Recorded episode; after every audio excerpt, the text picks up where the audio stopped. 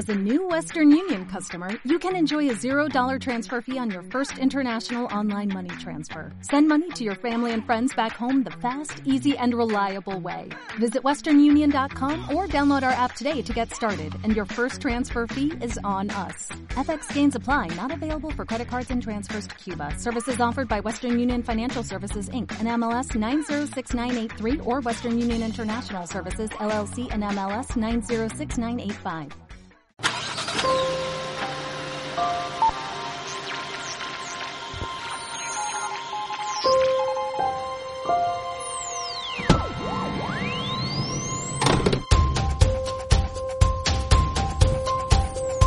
Una semana más, estamos en la música de su vida, con Bodega Chozas Carrascal. Hoy con Carlos Aimeur.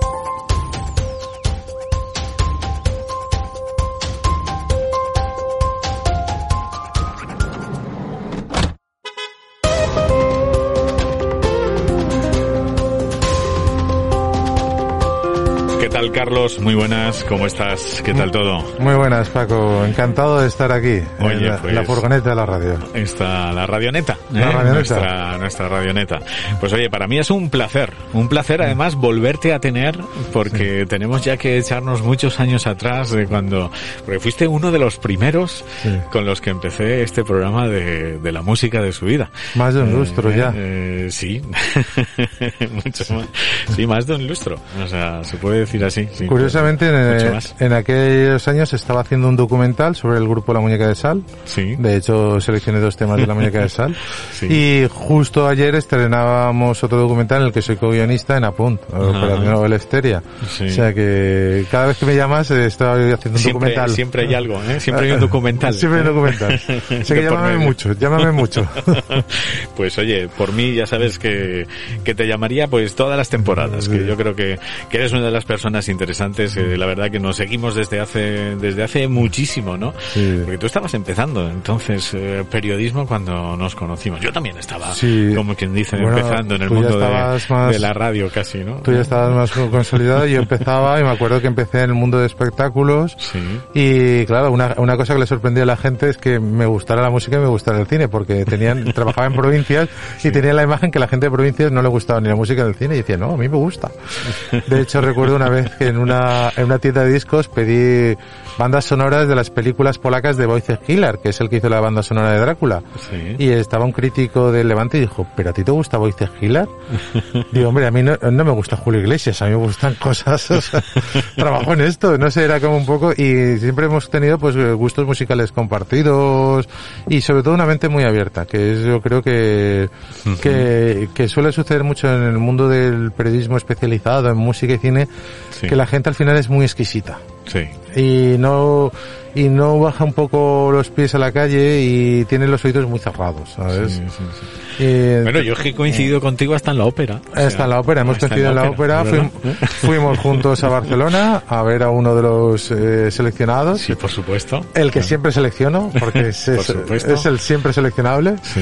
y, y y hemos visto muchos conciertos y, y bueno, eh, Ismael Serrano, me acuerdo también. Es verdad, o sea, Sí. Eh, qué noche tan memorable. Sí, en el Eh, Olimpia. Ha, ha salido, ha salido en alguna conversación y demás, y lo que fue el post Olimpia, o sea, Sí, sí. eh, creo que fue brutal. Sí, sí, no, yo me, yo me tenía que ir porque estaba con... había ido con la hija de un amigo, creo recordar, que, Sí, sí. que quería conocerle y que me... Eran sus comienzos, ¿eh? Sí, sí, eran... Eran sus comienzos. Sí, pero sí. yo, eh, cuando la gente eh, empezaba Miguel- eh, Ismael Serrano, yo me acuerdo, yo Manuel Serrato un día hablaba de él. Sí. Le decían, es que le imita y en, en una rueda de prensa en el Palo de la Música, y Manuel Serrat dijo, pues a mí me cae muy bien. Sí. Y dijeron, pero no cree que le imite. Y dije, pues mire, ponga que me cae muy mal, oiga, que a mí me cae muy bien. que me acuerdo que Manuel Serrat decía, pero que este chico va en serio. Y bueno, lo ha demostrado, es un, Sí, es sí. un músico mm, a la antigua usanza. O sea, Eh, sí, sí, sí, sí. y- Eh, qué tiempos, Qué aquellos tiempos, de- qué tiempos. Papá, cuéntame otra vez. Papá, cuéntame otra vez y la de Pedro J. es, todo aquello. Eh, la verdad es que, bueno, eh, con Carlos Aimeur hemos, hemos vivido, hemos compartido también y, por aquel entonces, pues bueno, estábamos eh, efectivamente, tú estabas siempre en cultura y, por el tema musical muy, muy pendiente de todo, como muy bien has dicho, me he abierto a todo y demás. Y desde entonces, pues bueno, tenemos esa amistad que, que espero conservar eh, toda la vida, ¿eh, Carlos? Sí, Pues muchísimas gracias por venir aquí una vez más a, a la música de su vida. Eh, yo sé que muchas veces eh, hay gente que repite, algunos por algunas cosas especiales y lógicamente pues porque... Eh, pero en, en, tu caso pues queríamos hacerlo un poco, pero casi como empezar de nuevo, ¿no? Sí. Como, como volver a empezar. Ya sabes que este programa siempre a mí me gusta empezar por el clic. Eh, en tu caso ha sido muy claro, pero siempre has tenido claro que querías ser periodista, ¿no? Mm. Y, y, estar en, o sea, en, en, el mundo de la comunicación. Escritor, sí, sobre todo el, y escritor, el, periodista escritor americano. Yo tenía sí. el concepto de periodista, eh, a ver, un poco deformado, que con los años te das cuenta que es ser escritor, que era el de Norman Mailer en la canción del verdugo y este Truman Capote en La sangre fría. Mira. Y siempre ha sido, digamos, ese tipo de libro periodístico. Luego había gente como Peter Maas, por ejemplo, que escribió Sérpico. Y ese tipo de libros siempre me han gustado mucho, ese tipo de, de periodismo que aquí en España se practica, ya últimamente en los últimos años ya se ha practicado más, pero hasta hace 15, 20 años no se practicaba. Cuando yo empecé uh -huh. no se practicaba ese tipo de reportajes, lo que se llamó el nuevo periodismo, ¿no? Hunter uh -huh. S. Thompson, sí. por supuesto Tom Wolf.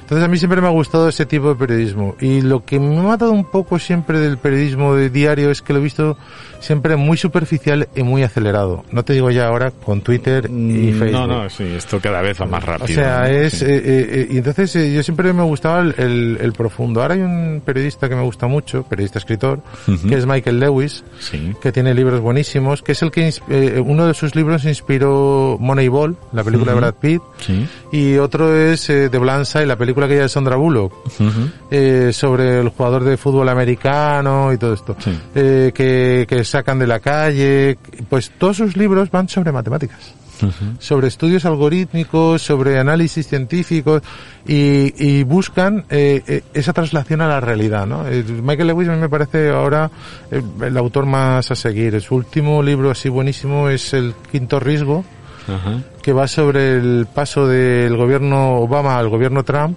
y cómo la ignorancia de Trump sobre lo que es el gobierno americano iba a llevar al desastre en el que nos hemos visto. sí.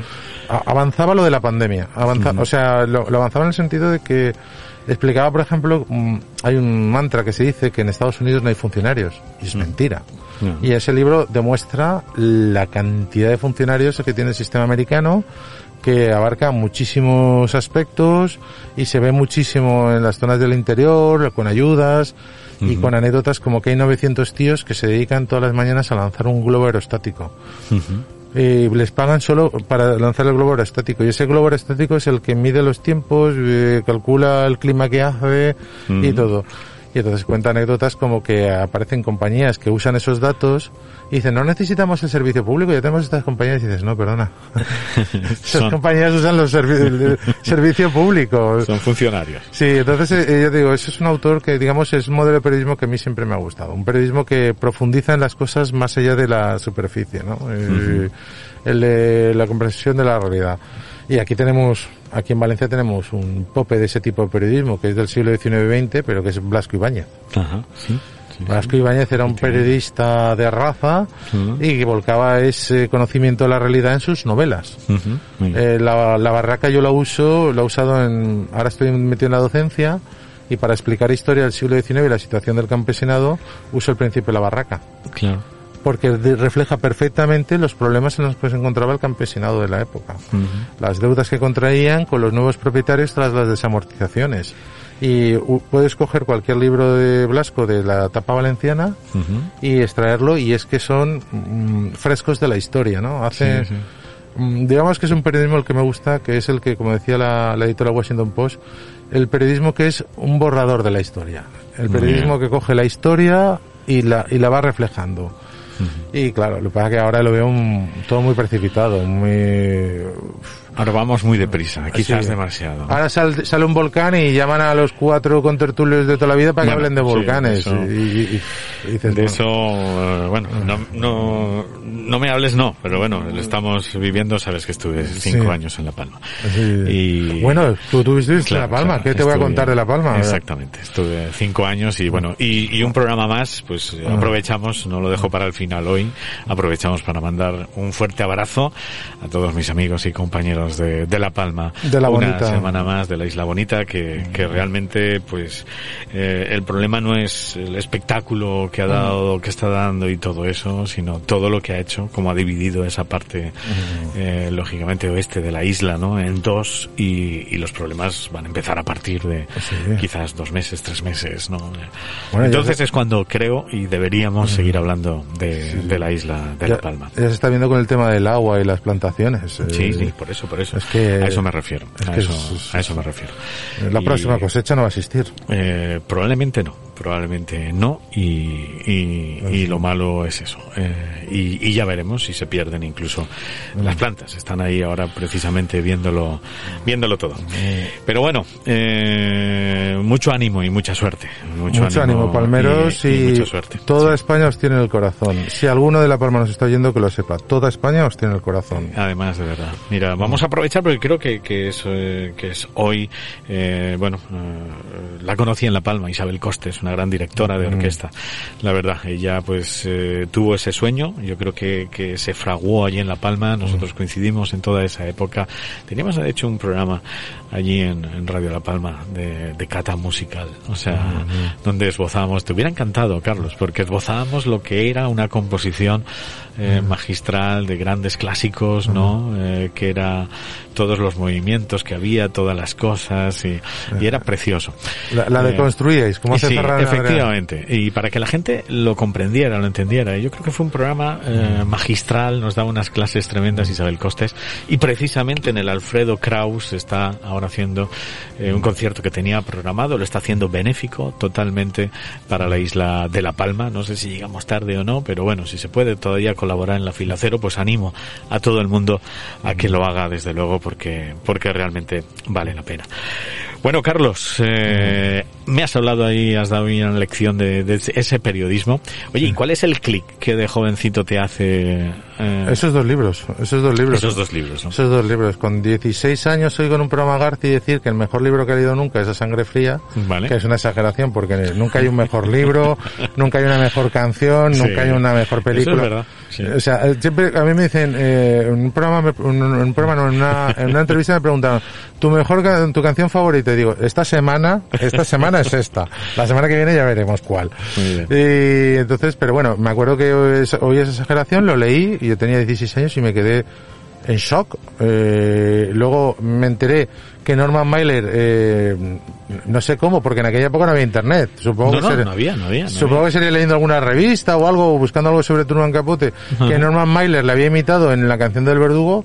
Leí la canción del verdugo con 17 años y me quedé en shock y medio, o sea, y dije, pues me apunto a periodismo, pero realmente yo lo que quería era escribir esos libros, quiero decir, luego descubrí, pues ya te digo, Peter Maas, a Tom Wolf, porque todo el mundo me decía, hombre, Tom Wolf, lo tienes que leer, Hunter S. Thompson, pues tal, y este, Kapuscinski, eh, no sé, el- bueno, la, la que ganó Lana, la que ganó el Nobel, to- pero todos esos han venido posteriori, ¿no? Digamos que los, los dos primeros amores fueron Capote y, y Mailer. Y eso fue lo que me hizo clic, eh, porque Con 16 años. con 16, 17 años, porque yo estaba, yo leía, un- mi madre leía, tenía la colección de Plaza y Janés, que todo el mundo recordará en Valencia, Sí. de Blasco Ibáñez. Aquella con, con la ilustración que era roja y las, y las, y las guardas que eran blanco y negra con unos dibujitos. Y yo pues me había leído los libros de Blasco y me habían gustado mucho y me habían impactado mucho y tenía la figura de Blasco. Pero claro, eso era un periodismo del 19. Claro. Es como Zola, era un periodismo del 19. Y claro, eso fue encontrarme con el periodismo del 20. Vi que se seguía haciendo, digamos, ese mismo tipo de periodismo que es bajar a la calle, mm, acercarse a la gente, ver cuáles son sus problemas y transmitirlos a otros para crear eh, estados de opinión eh, que ayuden a favorecer una sociedad más justa, más igualitaria. Sí.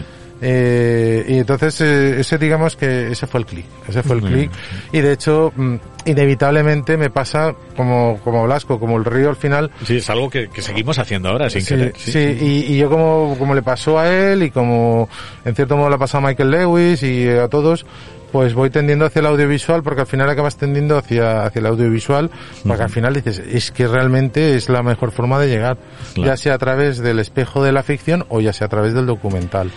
¿Sabes? El- Y en ello. el- eh, a mí el espejo de la ficción me parece una forma maravillosa Ujú. de, de transmitir situaciones reales. Bueno, Blasco lo hizo con, con sus novelas de, por ejemplo, el ciclo valenciano. Claro. O con la de los cuatro jinetes del apocalipsis, que él quería transmitir una serie de impresiones sobre la Primera Guerra Mundial y sobre la situación en Europa. O sea, es, el espejo de la ficción es un arma muy poderosa. Y yo te digo, me- eh, eh, todo eso me hace clic y todo va pa- para allí. Eh, eh. Pues Carlos, vamos a empezar, si quieres, con la primera canción, porque además has venido como, como muy ochentero. ¿eh? Muy ochentero. Me, Me- me he dado cuenta, digo, has Sí. venido muy, muy ochentero. Sí, sí, además cuando me lo dijiste, eh, uno a una determinada edad ya dice, te vas a las raíces. Y vamos con alguien que usa las canciones un poco en este espíritu. Sí, efectivamente. Porque esta canción que vamos a poner es una canción que cuenta una historia, la historia de su hermana y su cuñado. Sí. Y... ¿Que lo hemos quitado? Eh, no, no, no, Bueno, la, la- la- la- la historia que cuenta antes, la intro que cuenta, intro, sí. la intro cuenta una historia de él con su padre, de, Ah, es verdad, sí, de sí, cuando él tiene la bronca con el padre porque llevaba el pelo largo y su padre se lo corta y lo mandan a hacer las pruebas del ejército y su padre no paraba de decirle cuando te vayas al ejército, cuando vayas al ejército, cuando vayas a Vietnam y él, él se escapa tres días antes de la prueba, se va de farra, va a la prueba y resulta que la suspende y no le, y no le cogen para el ejército de Vietnam. Y entonces cuando llega a casa su padre, que todo, todos los días le decía, te tienen mandar al ejército, cuando le llegó le dijo, ¿te han cogido? Y le dijo, no.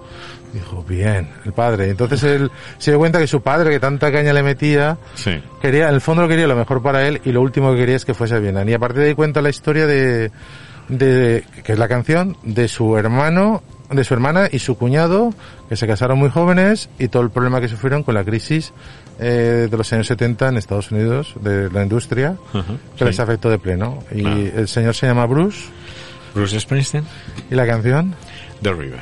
y la vimos en directo en Barcelona. La vimos en directo en Barcelona. Era en la Monumental, ¿no? No, en En- el en- Palau Sant Jordi. Era, no. Sí, fue el doble concierto de cuando regresó con la E Street Band. No, no era. Bueno, es que eh, no era el de la Monumental, No, seguro. fue el del Palau Bueno, Jordi pues que porque... estuve también en la Monumental y sí. ahora estoy ya cambiando. Sí, En fue... el de Palau Sant Jordi. eh, porque hubo concierto vie- viernes y domingo. Y fuimos el del domingo. Vale, pues, pues fíjate, es que es Mm. el artista internacional que más veces he visto en directo. O sea, también es verdad, y lo he visto varias veces aquí en España. Aquí en ¿eh? España, sí, sí. Aquí en España. Pues, pues vamos con él, vamos con The River, hoy en la música de su vida con bodega Chozas Carrascal con Carlos Aimeur.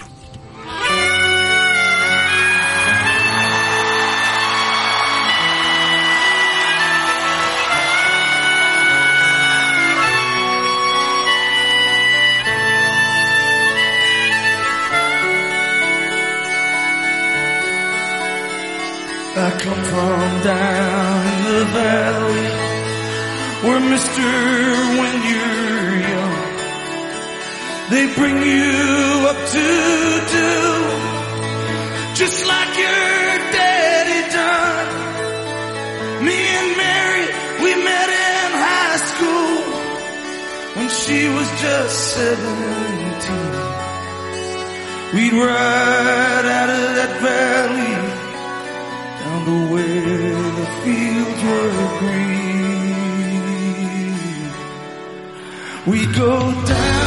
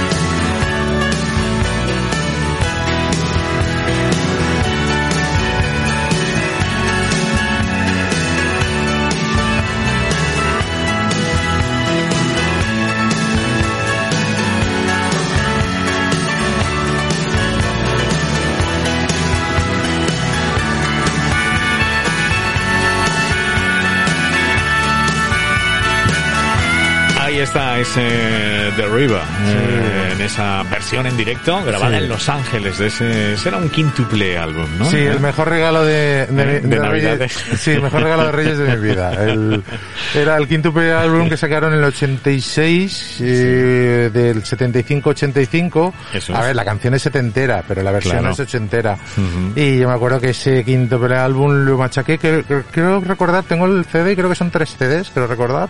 Eh, eh, eh, sí, eso- creo que son recordar que son tres CDs. Y el álbum, el vinilo eran cinco. Sí. Y era una maravilla, tenía su libreto con la letra de Bruce Springsteen en algunas canciones, con fotos, era una, una preciosidad. Un quintuple vinilo maravilloso. Y esta es una de las grandes versiones que tenía, que iba acompañada de esa preciosa intro en la que contaba la historia de, de él cuando, cuando la- su relación con su padre, que a muchos nos ayudó a aprender inglés. Sí, Porque sí, decíamos, sí. ¿Qué demonios dice este hombre? Y eh, pu- es que su inglés es súper cerrado. ¿eh? Sí, sí, y entonces, eh, te- de hecho a mí me ha sucedido cuando he ido a Estados Unidos que los amigos me dicen, Carlos, habla tú porque les entiendes. Y digo, no, yo entiendo a Bruce. Lo que pasa es que, claro, les entiendo el acento de tanto, de tanto oír este hombre, pues eh, Sí, sí. acabas aprendiendo. Eh, tiene de esos acentos ahí súper cerrados, Sí. utilizando muchas contracciones que, que no sabes eh, dónde empieza y dónde acaba cada cosa. Bueno, pues con Carlos Eimeur estamos aquí en la música de su vida con Bodega Chozas Carrascal, que nos viene acompañando desde, desde entonces, de cuando empezábamos este programa. Y bueno, y ya pues eh, con ese clásico, con esos clásicos como son las 8, por cierto, y hasta ese nuevo las 8 del 2017, que es un book insignia, es un excelente y maravilloso vino de los grandes clásicos de Chozas Carrascal. Y ya sabes que también tienes esos nuevos vinos de segunda generación, lógicamente que como son el Anna, ese eh, Materia 2017 también, o ese Bobal, que es el mejor tinto de la comunidad valenciana, o ese Mudare. Y de los cavas, que dentro de poco, como te venimos anunciando, te eh, hablaremos de cosas nuevas que vas a tener en Chozas Ah, Carrascal. Ahora me darás un vasito de materia, ¿no? Eh, el materia, pues mira, eh, tengo en casa una botella. Esa no la tendríamos que beber. Esa no la tenemos que Eh, ahí contra... esa no la tendríamos que beber con tranquilidad, Oh, que nos hace falta también de vez en cuando, ¿verdad? O- o- Eh, Hacemos una selección musical como la de hoy, ¿eh? eh, un poquito pero- más larga. Pero, pero para nosotros, Para como se hacía antiguamente, ¿no? Sí, sí, sí. Eh, ¿Cuántas veces has, eh, eh, has quedado con amigos, como se hacía entonces, el que tenía el mejor equipo, lógicamente, para escuchar música, ¿no? Vinilos, ¿Eh? vinilos. Llevamos los Era vinilos. así, era así Sí, antes. ¿eh? Era así. Sí. ¿Cómo ha cambiado todo? Me ha cambiado todo. Algunas cosas para bien, otras para mal. Bueno, eh, pues bueno, ahí queda, ¿eh? Ahí, ahí queda, ahí queda esa historia, Carlos, que te lo digo de verdad, que a mí me encantaría compartirlo y, y celebrarlo.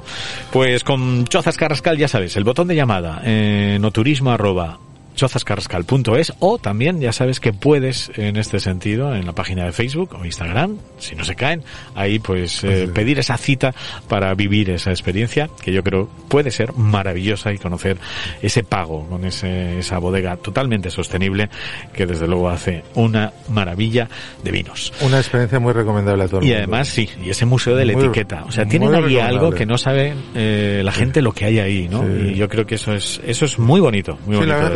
Gente a veces oye estas cosas y dice, bueno, ¿es publicidad? No, de verdad. Se lo digo de corazón, por favor. Es una experiencia. Es una experiencia, Es una y, lo, y lo- y lo van a disfrutar y se van a acordar. Se Sí. van a acordar, le comentarán con los amigos. Y, y además, de verdad. Por cierto, siguen haciendo esos grupos reducidos, ¿eh? Eh, esto ha venido para quedarse porque se han dado cuenta que así es mucho mejor y, y en ese sentido, pues, pues, ya, mm, visitarla es, es importante. Pues con Carlos Eimeiro estamos aquí en la música de su vida. eh, nos ha traído cinco canciones y también, pues, un montón de, yo creo que de anécdotas y, anécdotas y de vivencias, ¿no? Que has vivido en el mundo de- del periodismo. Sí. Antes nos hablabas tus inicios, ¿no? Pero bueno, luego has pasado por todo. Y, y bueno, y conseguiste también tu, tu sueño de escribir, ¿no? Sí, Al escribí, final lo has eh, hecho. Al final escribí, escribí, eh, escribí una primera, una, una novela. Una aventura, ¿no? eh, ahí bueno, tengo- no, o no era esa. eh, tengo- es que esa es la trampa, efectivamente. Esa es la trampa. Eh, la primera que publiqué es Buenaventura, pero la Pero- primera que escribí fue una sobre la ruta del bacalao. Que es Destroy. que es Destroy, que es la eh, que vaya por la segunda edición. No, no sé si iba, me decían estaban muy contentos en Drasana porque porque había funcionado muy bien. el- y era un a partir de las vivencias que yo lo contaba en las presentaciones, yo no fui a la ruta del bacalao, la ruta del bacalao cayó sobre mí, porque Sí. yo veraneaba en el Perelló. Ostras. Claro, entonces yo veraneaba en el Perelló en un camping y- y yo tenía New Bunker y sí, estaba Barraca ahí cerca que molaba mucho y luego apareció Chocola y, y claro, yo tenía, yo veraneaba desde los seis años. O sea, yo eso y luego lo- puzzle. Claro, lo pude- yo eso lo vi crecer, emerger, iban mis primos, sus amigos, Claro. iba yo, me colaba, porque como yo era siempre he sido muy grandote, con 14 ya entraba. Yo con 14 y 15 años me he ido a Calcata, con Claro. mi primo y sus amigos. Sí, es sí. decir, todo, todo ese, tiempos. claro, todo ese, todo ese movimiento lo, Y salitre y todo aquello. Salitre. Claro, a mí me hacía mucha gracia porque eh, yo le, yo le dije a, a los de Drasana, no son mis memorias, quiero decir, es, son los sitios que yo conozco, con gente que yo conozco, con historias que yo conozco de gente de ahí, pero no son ni mis memorias, ni es una historia entre comillas simbólica, sino es un reflejo Claro. de cosas que había. Y de hecho muchos amigos que, que, que han vivido esa época dicen, es que esa gente estaba, es que esto pasaba.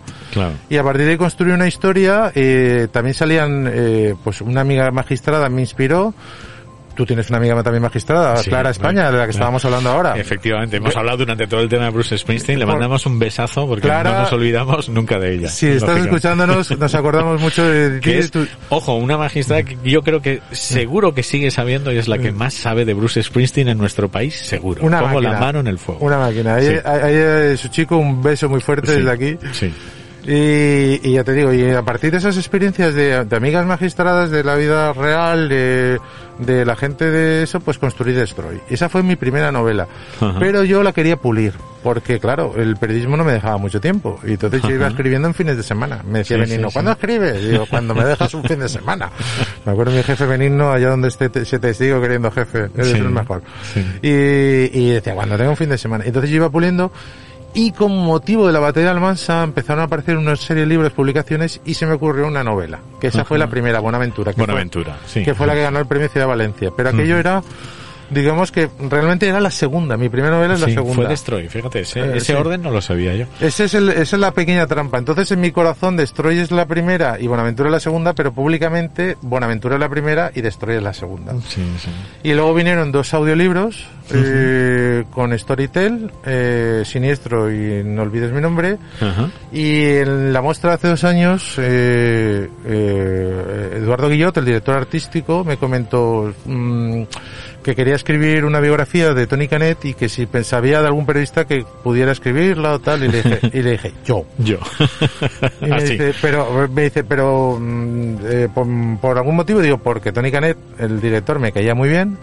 Es un director que no tuvo suerte en Valencia, que estuvo muy castigado por cuestiones ideológicas y personales y no se le hizo Ujú. mucho caso. Sí. Y es un director que tiene un documental que es maravilloso, que es Las alas de la vida. Y es un director con- que fue un poco el germen de lo que es ahora la Alquería Blanca con su Benifotrem Sí. y era un pionero y el pobre hombre le pasó lo que los pioneros, que va abriendo camino y otros se benefician otros- de, de que él haya abierto el camino, pero el pobre se ha tenido que comer todo. Y es un director que tuvo mm, mucha mala suerte y yo mm, le tenía mucho afecto. No era un amigo personal de él, no voy a decir que era un amigo personal de él, pero siempre que me llamaba me cogía el teléfono, le tenía, él era muy, muy amable, era un buen tipo, y, y claro, me enteré tarde de su enfermedad y su muerte y, y- y sentía como una obligación personal De... de querer escribirlo, porque yo desde el principio hice una crítica a su película La camisa láser, me acuerdo que la titulé Así, sí, porque se hablaba mucho de defender al audiovisual valenciano y yo decía, con películas así, sí. Claro. Con películas así y con gente así, yo sí que doy la cara por el audiovisual valenciano, porque veo que hay unas intenciones, veo que hay un cineasta, veo que hay una profundidad, veo que hay un trabajo, veo que hay, veo que hay, eh, hay talento. Sí. Y claro, cuando hizo Las Alas de la Vida hubo gente que se sorprendió porque, claro, eso tenía dos comedias. Y decían, oye, si eso era un realizador televisivo bueno y dos comedias, y digo, pues tíos, en la camisa la serie se le veía que tenía talento. Claro. Y Las Alas de la Vida es un documental que le llevó por toda Europa, le llevó a festivales a Polonia, ganó en Valladolid, que Elías Querejeta le felicitó porque le ganó a Elías Querejeta. Claro. Eh, se vio en televisión española, tuvo un gran éxito, lo compró el Ministerio de Sanidad, se, se, se difundió en Francia, se ponía como ejemplo, pero no tuvo luego el apoyo para hacer sus siguientes proyectos. Y eso, y eso fue muy injusto, ¿sabes? Eh, Entonces me sentía, y ya te digo, ese libro, al, al hijo del calero, que es la vida de Tony Canet, que es un libro que n- no se puede encontrar, se puede encontrar en alguna biblioteca, pero es un libro que se hizo para la muestra. Le tengo mucho cariño porque es, es, es un libro que le hice de alguien a quien respetaba y admiraba mucho. Muy bien. Pues vamos a dejarlo ahí de momento Sí. y, y luego hablamos del mundo del cine, que también has estado muy vinculado y muy de cerca Sí, con él. Pero vamos con el siguiente tema, que imagino que este también, claro, Valencia ha sido para este grupo. Uf, Valencia para eh, este grupo Para es- este grupo y este grupo para Valencia. O sea, ha, Es sido, es ha sido muchísimo. Es curioso muchísimo. porque mucha gente eh, no acaba de saberlo, pero hay gente que sí que lo sabe porque, Sí, sí, sí. porque ellos tienen muchas raíces aquí en Valencia. De hecho, uno de sus grandes discos, en, el, su gran disco en Su directo, gran disco en directo se grabó aquí. Se grabó en Arena. Valencia. Eligieron Valencia. Dos días de grabación, que ahí estuvimos. Sí, sí. Y, hombre, yo era un crío y me acuerdo de haber estado. Luego tiene, te- tiene mucha relación con el estallido de seguridad social. Estuvieron muy cerca de José Manuel Casain. Y- y es un grupo que es un grupo esencial de, de la movida de la movida cultural española. Ajá. Eh, yo creo que trasciende la movida pues la movida se les Sí, queda corta. sí, ellos sí, están muy por encima de eso. Ajá. empezaron con la movida pero luego desarrollaron un, un, un espectro musical que llegó hasta la música latina y hasta la música tecno con me acuerdo con Club aquel disco que se llamaba Club. Ajá. El grupo, alguno que ya más o menos eh, esté ahí al tanto, No, seguro que ya saben de quién estamos hablando. es Radio Futura, Lógicamente. eh, Santiago Serón, es... Eh, Qué evolución la de este hombre. este Yo, hombre es un sea, intelectual extraordinario. es- bueno, Es- es- que, sí, sí. es un intelectual extraordinario, aparte de una formación que se le nota. No, no, se le nota. El- Y, y luego esta canción Anabel doctor, es es doctor doctor, es doctor en Es literatura doctor, y, claro, y- sí. y, eh, esta canción Anabel Lee la he seleccionado porque yo era un crío cuando la vi en la bola de cristal. Ostras, por eso es la música de, cuando me dijiste la música de tu vida, dije, voy a poner este tema porque yo era un crío y me acuerdo que me, me pegó un- una patada en el hígado. Sí. Porque yo entonces como crío, como otros muchos, había oído la de Mike Oldfield, la de Moonlight Shadow, Sí. Que era una historia también un poquito parecida, de amores eternos y tal, un poco infantil. Pero claro, esto era mucho más profundo y claro, era un poema de Edgar Allan Poe, cosa que supe con el tiempo. Claro, claro. Y descubrí a Edgar Allan Poe y me parece una canción redonda, no, lo siguiente, o sea, es, es brutal la versión, el vídeo se puede encontrar fácilmente en YouTube. A ver, ha envejecido mal la imagen, pero sigue teniendo un encanto poético brutal y, y la canción me parece, pues eso, una, una cima de la música pop española de los 80, eh, con, vamos, mm, con equiparable a, a cualquier, a cualquier gran hit anglosajón o, o francés. Sí, es, es una de las grandes de Es una grande. Radio Futura. Pues con Carlos Aimeur, la música de su vida, vamos con Radio Futura y este Annabel Lee.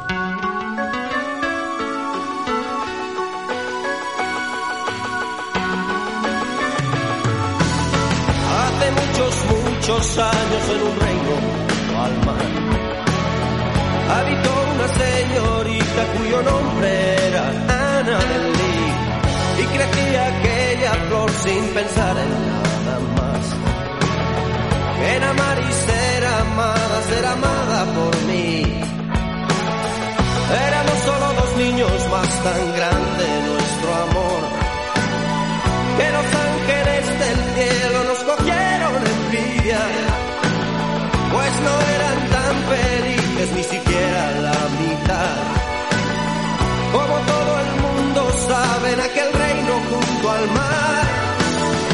es un viento partió de una oscura nube aquella noche. Para el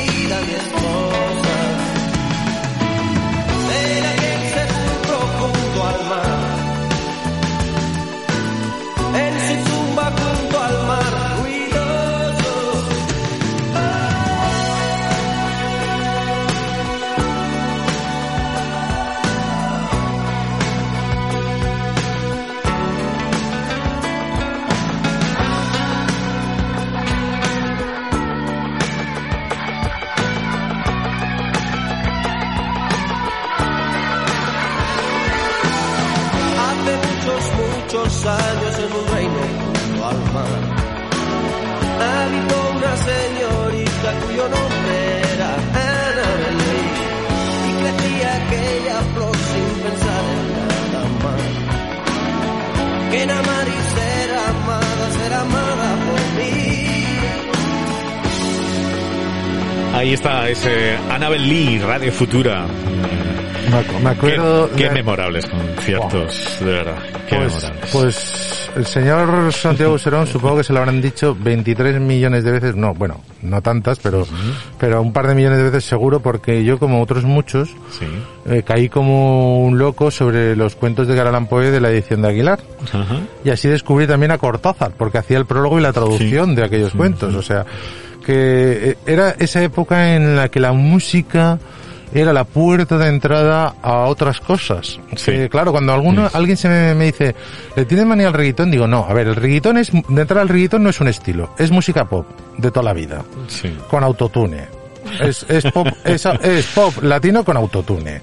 Bueno, ahí, ahí siempre voy a recomendar, eh, cuando hablemos del reggaetón, para que nos deje ahí descolocados, que lo has mencionado antes, eh, el podcast de la música de su vida de Eduardo Guillot, Claro. que me puso cinco temas de reggaetón. Cinco interpretados por mujeres. Y a Eh. partir de ahí, hablamos. Claro, es que... eh, Hablamos. Entonces dices, Claro. Hay de todo. Hay de todo. Hay de todo. Lo que pasa que lo que triunfa es eh, muchas veces lo más lamentable. Pero quiero Ah. decir, es música pop de toda la vida. Que- entonces, claro, eh, el problema es, volvíamos a lo de antes, lo de la superficialidad.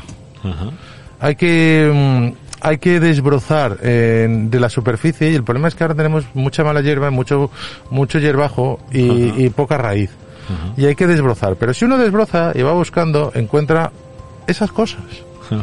Encuentra todo lo que es eh, diferente y, y, y ya abre la mente a otras cosas nuevas. Y hay una pequeña diferencia de nuestra época a aquella. Que en nuestra época tuvimos la suerte de que los grandes medios potenciaban lo bueno. Ajá. Y decían, no, lo que tiene éxito no necesita que lo potenciemos.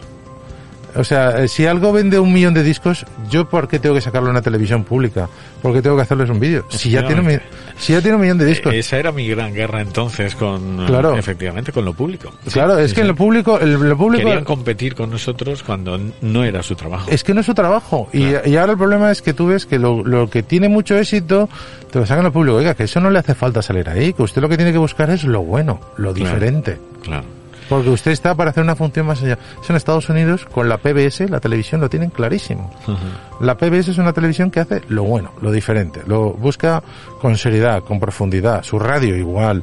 y, y lo ves, dices, no van a competir con las cadenas privadas. Para eso están las cadenas privadas. Muy bien. Mm. Eh, muy buena reflexión, desde luego. Eh, nos habíamos quedado en el mundo del cine, Sí. que además te involucraste muchísimo, ¿no? Sí, Eh, sí, en sí. ese sentido. Y sigo Galicia de Cultura. y- sí, y estuve... eh, pues fue a la salida de...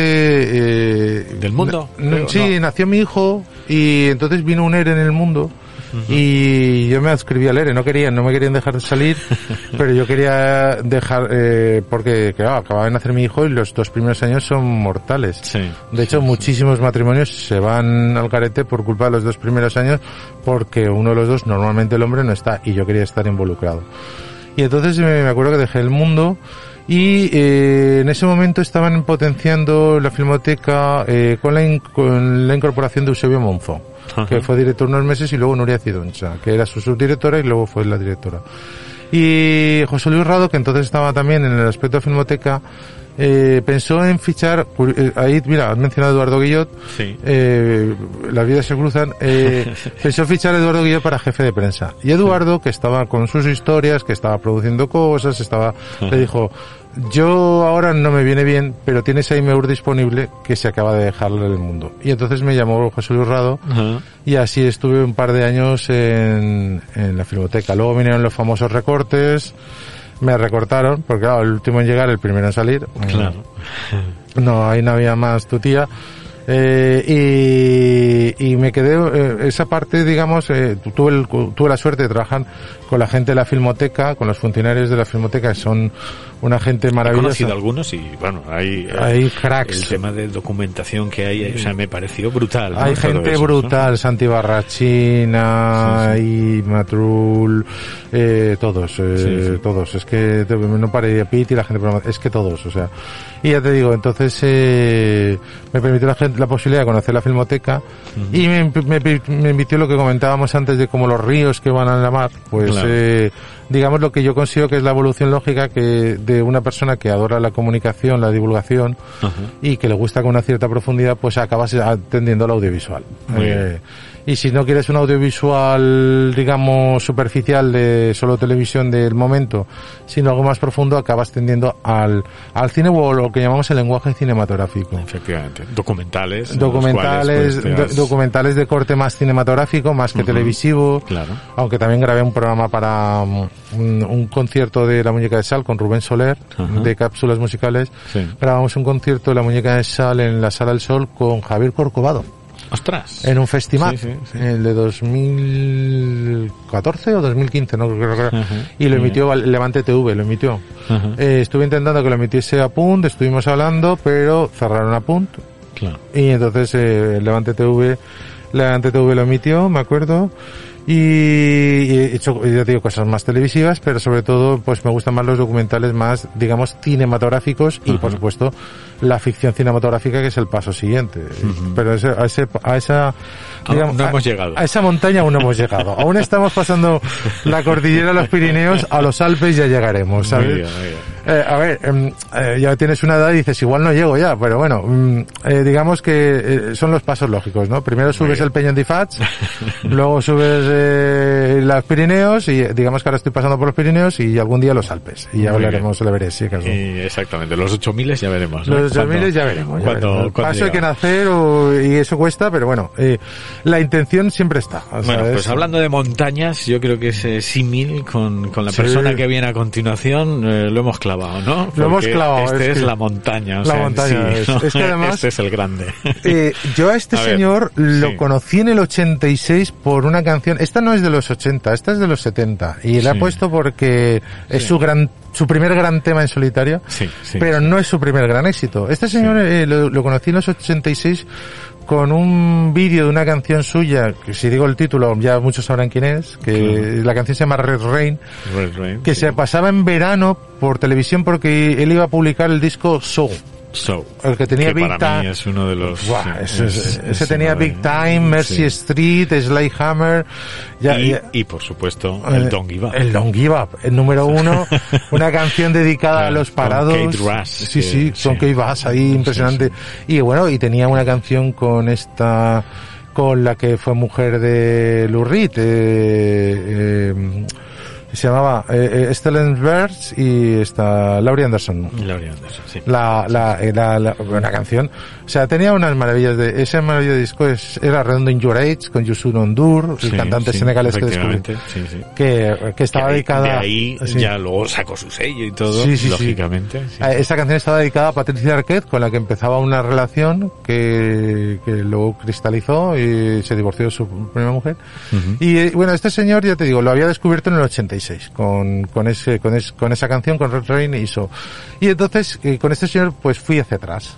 Claro. Y, vas hacia atrás y encuentras Genesis. Claro, no, pero en, en este caso, digamos que fui, eh, descubrí el, el, el Anapurna y, y fui yendo hacia atrás y fui descubriendo el K2, el Everest, claro, descubrí todo lo que había hecho con Genesis porque, y eh, él empezó en el 67, el primer disco que tienen, Que, madre mía. se llamaba From Genesis to Revelation, él nació en el 50, tenían 17 años, estaba Anthony Banks y Mike Rutherford. Sí. Luego con el tiempo se fue el batería, que no recuerdo ahora el nombre, vino un chico que se llamaba Phil Collins. Phil Collins, sí. ahí. Phil Collins Sí, sí, sí. y Estaba empezando. sí sí, y ¿verdad? tenían tuvieron unos discos ex- excelsos como Foxtrot, Nursery Crimen y luego el que me- más me encanta de aquella época es Selling England by the Boon aunque el que más éxito tuvo fue Lambless Die on Broadway. Y claro, son discos que eran, tenían un éxito, digamos, que un poco como Radiohead ahora, eran discos que triunfaban en, en, en aquella época, pero él no se sentía a gusto. Y él quería hacer otras cosas. Y entonces convenció al grupo, le dio el grupo a su amigo Phil Collins y sacó su primer disco, que se llamaba como él, que ya podemos decir el nombre, que ya... Genesis. No, eh, Bueno, Peter- el, perdón. eh, eh, como, como él. eh, sí, no, no. Peter Gabriel. Estábamos ahí, sí. Sí, sí. Peter eh, Gabriel, sí. eh, entonces Genesis lo dejó para su amigo Phil Collins, que él cantado. mm, de hecho, llegó a cantar con ellos en una gira y todo. Y este es su primer éxito, se llama Salisbury Hill, Salisbury Hill. que es una colina que él subía y que es una reflexión sobre la vida. Y es una, es una colina, podéis entrar en Wikipedia, poner Salisbury Hill y os saldrá. Y es la que inspira. Curiosamente, una de las mejores canciones de su primer disco, del From Genesis to Revelation, el del 67, se llamaba In Hiding. O sea que la metáfora de las montañas con el señor Peter Gabriel, Eh, ahí está. ahí están. In Hiding es eh, escalando para, sí, sí, sí. o sea, Por eso, ha venido, ha venido ha todo venido que al pelo. Pues vamos con la música de su vida. Hoy con Carlos Aimeur, vamos con el gran Peter Gabriel y este Salisbury Hill.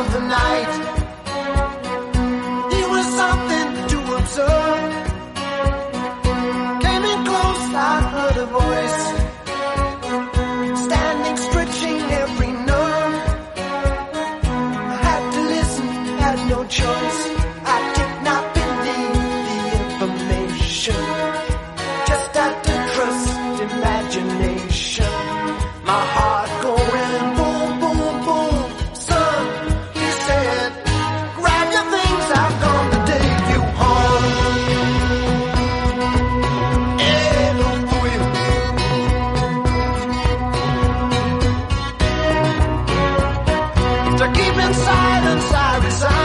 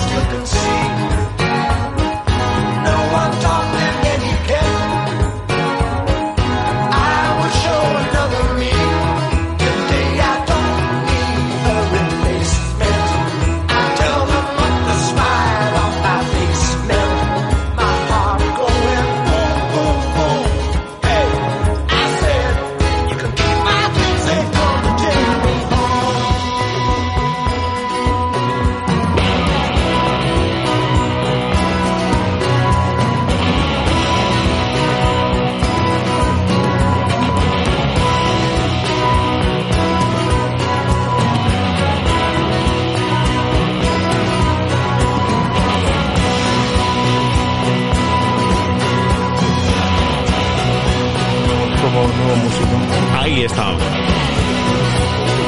Peter Gabriel con este Salisbury Hill, una auténtica maravilla, la verdad. Un- uno de sus grandes temas, uno de sus grandes temas. Yo luego he, he seguido escuchando su música. Bien, es verdad que hay, hay algunos que suenan como muy... Era una época así como muy tristona, ¿verdad? Era muy... Sí, a mí, a mí, muy- a que a mí veces real- dices, "Eh, te vuelve muy... ¿no? A mí, realmente, otras cosas. pero- a mí realmente lo que más me gusta de él son las bandas sonoras. La de Claro, Verde, sí, sí, que sí. es una recopilación de las mejores instrumentales que tiene él, y la de Passion, La Última Tentación de Cristo, que me parece una banda sonora espectacular, Ajá. que tiene temas eh, increíbles. Y porque con los años eh, vas dándote cuenta que lo que busca son texturas musicales, Sí, sonidos. lo vimos con Blood, ¿no? Por Sí. ejemplo. Sí. Y, y entonces eh, mí- Rarezas sí, sí, entonces ya te digo eh, pero para mí es la más redondo el disco más redondo y me dicen solo puedes salvar un disco de Peter Gabriel lo tendría clarísimo es Passion la última tentación de Cristo la banda sonora Sí.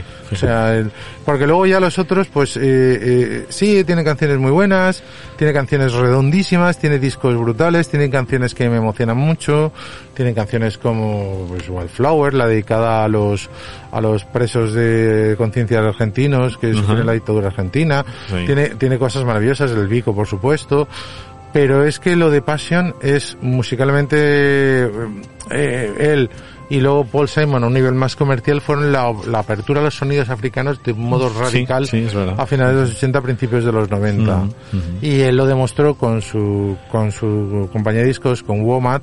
Con Real World Ajá. que, Real que- World, sí, era. que, que había ah, descubría gente maravillosa como Joy que era un chico de Bangladesh que hacía música tecno que luego por ejemplo eh, plagiaba directamente Madonna. O sea, porque las cosas son así Sí, o descubría gente como Jos- Joseph Arthur no sé él, era mm, eh, bueno o Nusrefa Tealicam quiero decir es un es un realmente es un músico es un es un es un gentleman inglés Sí. su, su padre era Sir y se nota, o sea, se nota. entonces esa visión abierta del mundo esa esa sensibilidad en fin Un grande, Peter Sí. Gabriel, y qué gusto oírte, Carlos, como siempre, ¿eh? que eres un, una enciclopedia andante, ¿eh? que, que da gusto, lógicamente, que nos cuentes sobre todo.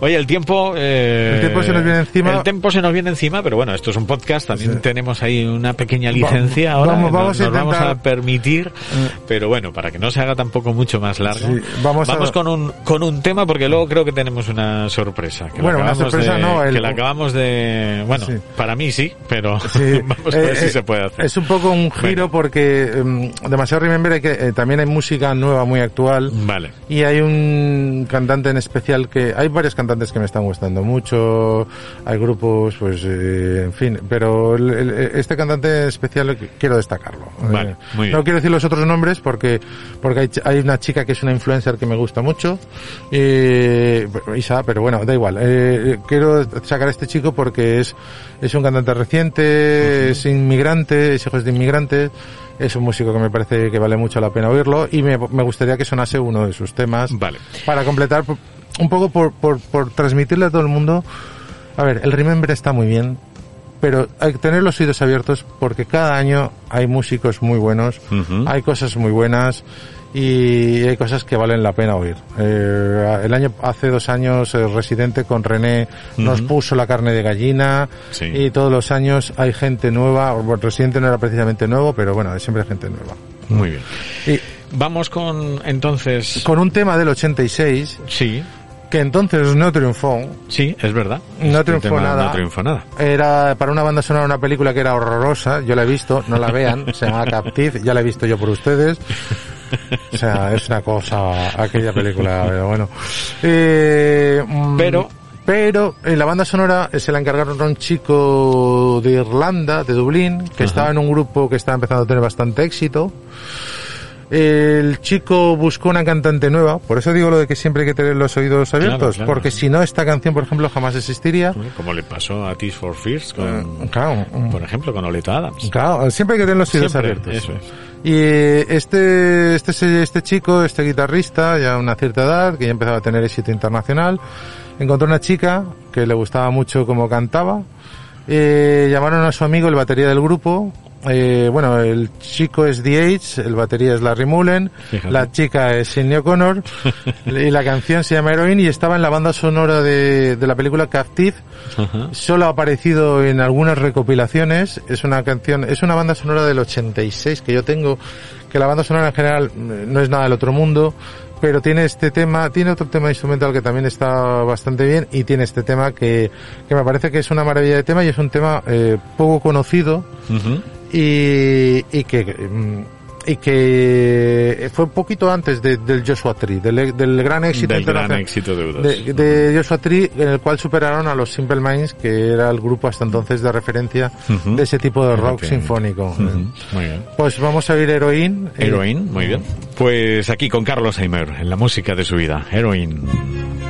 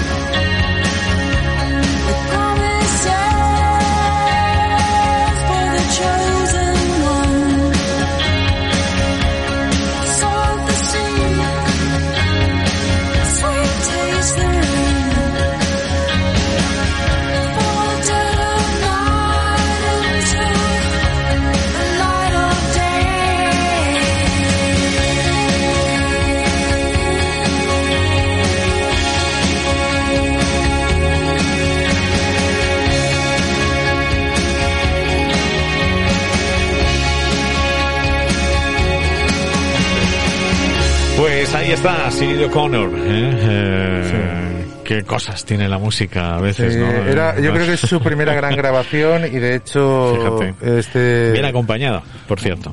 Y eh, la batería Larry Mullen... Larry Mullen Jr. Sí, la guitarra. Ese es el grande, ¿eh?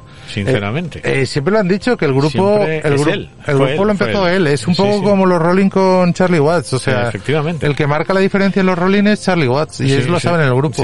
A ver, ahora ya es una banda tributo. Ahora ya les da igual quién esté en la batería. Quiero decir, es un, buen profesional les hace la faena. Pero digamos el que marcaba la diferencia musicalmente era Charlie Watts y lo mismo le pasa a, a U2, el, el que creció como músico una barbaridad entre el Rattle and Hand y el Action Baby fue Larry Mullen, lo decían Sí, todos. sí, sí, Y era el que... eh, Fue el alma siempre. Siempre, el creativo era eh, The Age con el tema musical, el poeta era Bono, el amigo era Adam Clayton. Y, y, el, y, el, y el, el más músico en el sentido profesional del término más artesano era Larry Mullen. Larry Mullen Jr. Sí, El- señor. la- es que fue el que decidió a Bono, le dijo, tú no toques la guitarra, tú cantas. Eh, sí. y le dijo a Dan Clayton, ¿tú te sabes tocar el bajo? Y Dan Clayton, sí. Y luego, al cabo de dos semanas, dijo, no sé tocar el bajo. Dijeron, "Joder, ya tenemos el grupo. Que eso". En fin. Y ahora, Eh, pues eso. Yo tengo ahí, tengo, ahora te cuento una anécdota Sí, sí, sí. de, de ellos. Bueno, pues estamos con Carlos Aimer en la música de su vida como de Gachozas Carrascal. Nosotros te invitamos, antes lo ha dicho Carlos y es verdad, eh, te recomendamos que visitéis la bodega, que la conozcáis, que conozcáis el cariño, el mimo con el que cuidan ese terruño, ese pago de Chozas Carrascal y desde luego para ello pues ya sabéis que tenéis el botón en la página de Facebook también, eh, lógicamente en Instagram y por supuesto en enoturismo arroba chozascarrascal.es esa dirección de correo electrónico para pedir esa cita, para poder visitar la bodega que os recomiendo. Es una visita maravillosa. Ese museo de la etiqueta que ahí se guarda un gran tesoro a nivel nacional eh, en el del mundo del vino. Y lógicamente, pues bueno, que probéis eh, esos caldos, esos vinos de Chozas Carrascal, tanto los grandes clásicos como esos vinos de nueva generación. Y por supuesto, ya de paso, pues ahí probáis un poquito el aceite, ese, ese bollo, esa, ¿no? Todo ese, ese producto de ahí de Requena, que es una auténtica maravilla. Así que, dicho todo esto, vamos con la última canción Sí. que esto se lo he consentido a Carlos Aimeur porque es Carlos Aimeur, pero sobre la marcha ha surgido y vamos a poner una canción que no estaba prevista, pero bueno, gracias a las nuevas tecnologías pues la podemos poner, ¿no, Carlos? Sí, y es- con ella nos vamos a despedir. Es, es el avance que hemos tenido. Para algunas Claro. cosas es malas y para otras cosas buenas, ¿no? Eh, De hecho, este cantante, es, eh, a ver, mm, podemos decir ya el nombre porque no es muy conocido y aunque de las pistas de que Sí. diga que es hijo de ugandeses y es británico y que se le ha comparado con, Igual no, con, con Otto ni, Redding. ni yo lo conocía. Eh, eh, se llama Michael Kiwanuka, ¿eh? Eh, de hecho ha ganado, ha estado nominado a Grammys, no sé si llegó a ganar, es un Ajá. poco de la nueva jornada de músicos y, y- y nada, es hijo de unos, de unos inmigrantes ugandeses que huían de, del régimen de Idi Amin Dada, el famoso Ajá. dictador. Y bueno, él es un es un chico de, de barrio londinense. Este, esta canción pertenece a su segundo disco, a Love and Hit, eh, que es un disco de hace cinco años. Y bueno, es un ejemplo de que se sigue haciendo música muy buena. Pues ya te digo, eh, a mí me gusta especialmente. Pues, pues podríamos haber puesto, no sé, hay, hay chicas, eh, hay- insisto, hay gente que me gusta mucho, influencers. Eh, En el reggaetón, sinceramente, no estoy encontrando tan buenas canciones ni ni tanto eh, ni tanta sensibilidad como sí que encuentro, por ejemplo, en el trap o en el rap, ¿sabes? Fíjate. Sí, sí, porque Yo a es mí, que no llego ni, ni a bucear ahí, ¿eh? Pero bueno, Yo veo, a mí que, el- veo que tú sí. a mí es que el, eh, eh, Z Tangana me gustaba mucho el- un disco que tenía de hace cinco años y ahora el del madrileño pues ya me parece pues mm, no, no tan guay, pero bueno, en fin. Eh, eh, y Rosalía tengo los dos discos y el primero ya me gustaba. Ent- eh, quiero decir, hay gente, de verdad que hay gente muy buena. Sí. pero que mm, eh, ve- sigo viendo que en el, en el rhythm and blues, en el rock, eh, sigue habiendo más, más talento. O al menos me llega más. No sé si es porque me llega a mí más, ¿sabes? Eh, También eh, nuestra deformación tiende sí, a... no sé. Sí. Ay, perdón. Nada. Eh, no sé, son cosas y este cantante pues especialmente me gusta mucho. Eh, Michael Kiwanuka. Pues con él nos vamos a despedir aquí en la música de su vida. Carlos Aimeur, ha sido como siempre un placer. Yo creo que ya puestos, aunque sea solo para hablar de música y pasar un rato, yo creo que esto lo deberíamos de repetir todos los años. Si a ti no te importa, yo estaría encantado. Sí, ¿eh? yo encantado, ya te digo. Ya la otra vez me acuerdo que te llevé a un grupo, ese no tan popular, un grupo Sí. noruego que se llamaba F. Sí, es verdad. Un Sí. grupo F que te dije, mira, una cosa rara, una rareza, pues, Sí. pues ahora, pues esta rareza eh, no es ninguna rareza, quiero decir, No es ninguna ya. ya es eh, Michael que bueno que es un cantante pues ya muy conocido, muy muy popular en- en- y yo creo que, que es alguien que al que vale la pena seguir. Pues Carlos Aimeur, a ti también vale la pena seguirte. Te deseamos mucha suerte. Todos esos proyectos y, y todos esos proyectos audiovisuales que vas ahí poquito a poco, Poquito a poquito. hasta llegar a tu meta, que yo creo que lo tienes claro. y- Sí. Y, estaremos aquí para contarlo. Por ahora todavía estamos en, en la parte baja de los Pirineos. Pero, pero bueno, Ya llegaremos, a ver si llegamos a la neto con, y ya empezamos a subir. pues Carlos Aimeur, un placer, la verdad. Gracias. Un abrazo, gracias. gracias a, ti por invitarme en este sitio tan bonito que te he dicho que es que entran ganas de cogerla e irte por España, ¿sabes? Por Pues España, por sea- Europa, hacerte los castillos del Loira, recorrerte la Toscana con esto, ¿sabes? Eh, son ideas, ahí están, hay muchas, o sea que se puede, esto tiene ruedas y es, es lo bueno y, Es como- y podemos hacerlo. Como un espacio que te protege del, del mundo exterior. Sí, sí, sí, la verdad es que sí. Eh, eh, y aquí estamos. Es maravilloso, o sea, estoy encantado. Pues me alegro mucho, me alegro. Muchas gracias, eh, nada, eh, y, y gracias por todo, siempre, Paco. Nada, nada, gracias a ti, Carlos, Carlos Aimeur. Vamos entonces a despedirnos con este tema de Michael Kiwanuka. Y lo hacemos para decirte que volveremos la semana que viene con mucho más. Vamos con este Call Little Heart. Te habló Paco Cremades. Gracias por estar ahí.